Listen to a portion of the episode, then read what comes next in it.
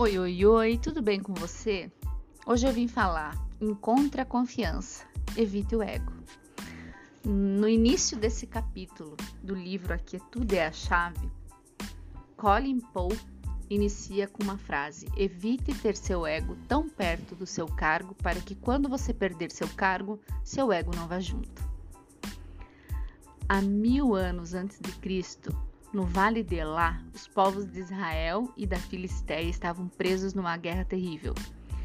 Não havia nenhum fim à vista até que o gigante Golias propôs um ousado desafio para encerrar o impasse entre os exércitos.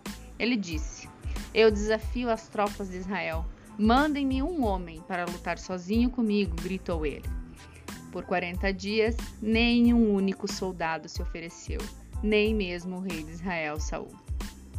Se Golias era movido por ego e arrogância, os israelitas estavam paralisados por medo e dúvidas. Até que chegou Davi. Ele era um pastor, ele estava de passagem e tinha três irmãos no exército.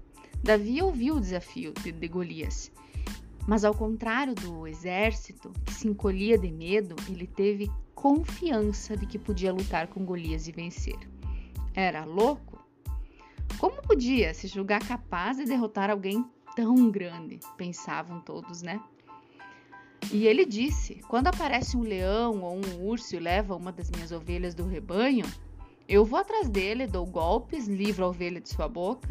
Quando ele se vira contra mim, eu pego ele pela juba e dou golpes até matá-lo. Se eu posso matar um leão ou um urso, esse filisteu incircuncioso será como um deles. A confiança de Davi provinha da experiência, não do ego. Ele já tinha passado por coisas bem piores e as resolvera com as próprias mãos. Davi conhecia seus pontos fortes, mas também conhecia suas fraquezas. Quando ele foi experimentar a armadura de um soldado, ele disse: Eu não consigo andar com isso, não sou acostumado. Ele estava pronto para seguir em frente com o que poderíamos chamar de verdadeira consciência de si mesmo, e é claro, a sua fé. Como Golias reagiu a esse desafiante pequenino? Com o típico valentão. Ele riu. Por acaso sou um cão para que você venha contra mim com um pedaço de pau? Vem aqui e darei a sua carne às aves do céu e aos animais do campo. Essa arrogância teria vida curta. Davi correu com toda a velocidade em direção a Golias, com uma funda na mão e algumas pedras de rio na outra. Naqueles breves segundos, Golias deve ter visto a confiança nos olhos de Davi e sentido medo pela primeira vez. E antes que ele pudesse fazer qualquer coisa, estava morto.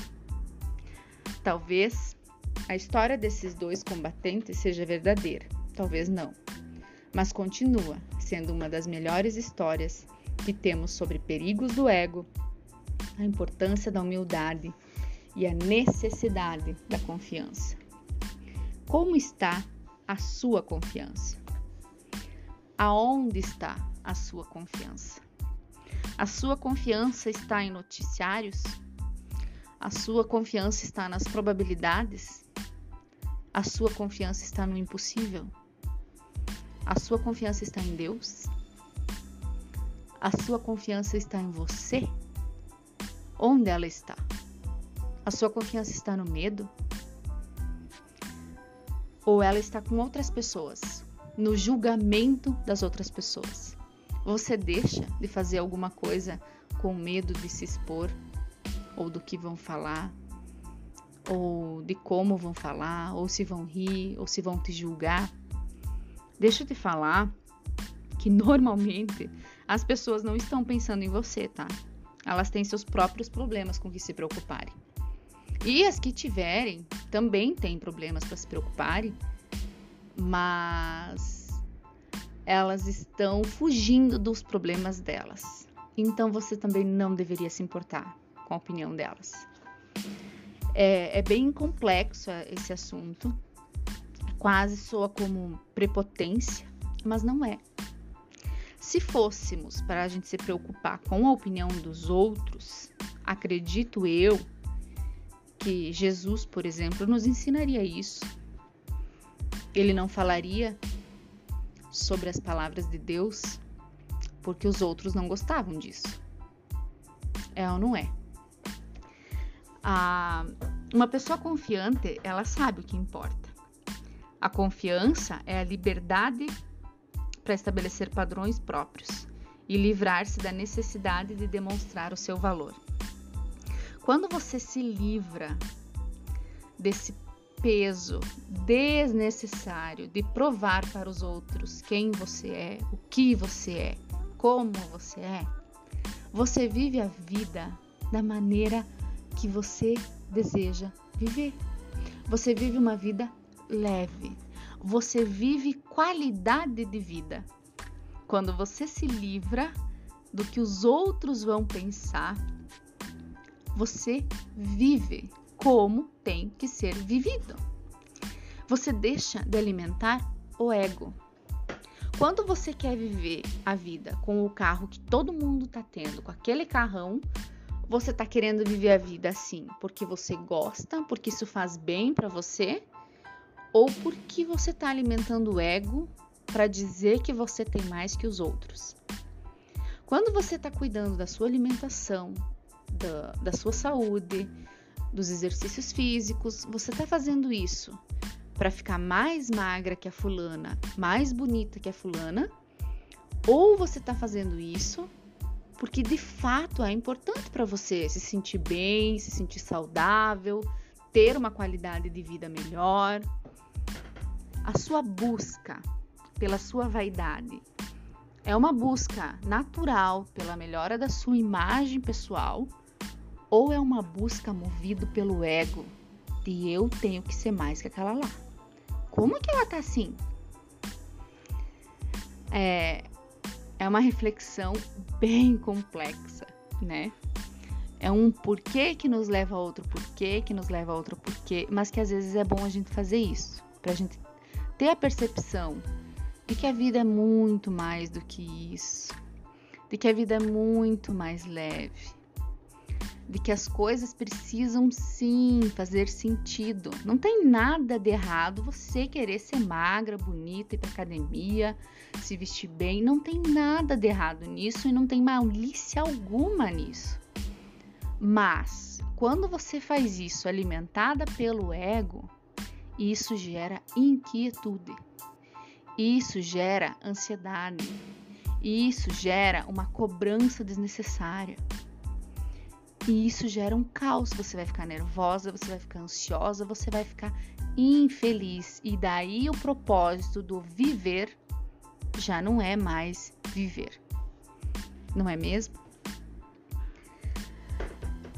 Com certeza, a confiança plena ou a confiança constante são coisas que não existem. Nós vamos oscilar, nós vamos ter dúvidas, Vamos nos encontrar em novas situações de completa incerteza, mas ainda assim queremos olhar dentro desse caos e encontrar aquele núcleo de confiança tranquila.